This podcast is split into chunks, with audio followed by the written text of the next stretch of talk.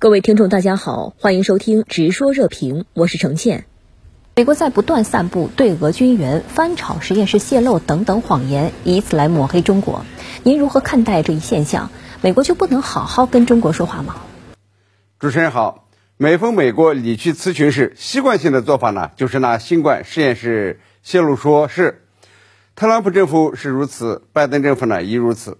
在俄乌军事冲突一周年之际。美西方呢不断的向战场输送武器，使得冲突愈演愈烈。中国提出政治解决乌克兰危机的方案，可谓是对美西方不断拱火的当头一棒，也是对拜登呢突发乌克兰鼓噪战争的有力一击，引起了世界的广泛关注和反响。包括一些欧洲国家在内，似乎都醒了，说对呀，劝和促谈才是出路，干嘛呢要送武器持续战火呢？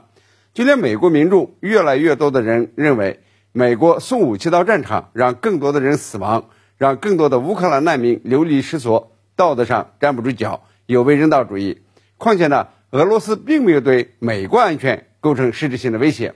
于是呢，美国政府就用抹黑的方式，用造谣的手段，不断的散布中国将对俄军援，一把莫须有的实验室泄露拿出来炒作。实际上呢。是在掩饰他们的虚弱和尴尬。美国援乌抗俄是成功还是失败，不是一目了然吗？另外呢，俄乌军事冲突打出了后西方时代，一战以后直到冷战结束以及后冷战时代，美西方呢都在主导世界事务。但是俄乌冲突这一年呢，情况变了，很多国家不跟西方了。世界上一百三十多个国家保持着中立姿态，不愿掺和到其中。现在呢，则是呼吁停战和谈。法国总统马克龙也承认啊，这个全球南方国家正在迅速对西方失去信心，这就说明了西方无力主导世界事务了。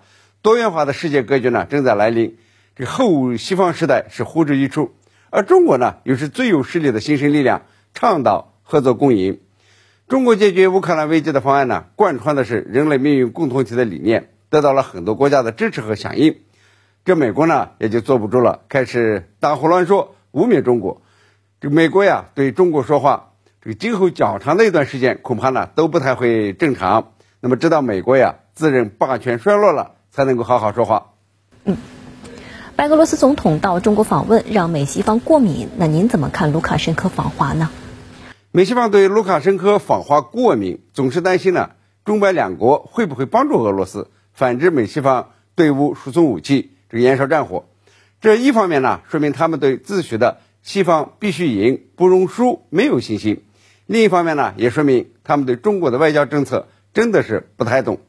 我刚说了，美西方这个援乌抗俄呢，打出了后西方时代，中国和其他国家呢已经向前迈步了，而美西方呢还在原地踏步，还在为俄乌冲突这个纠缠打斗。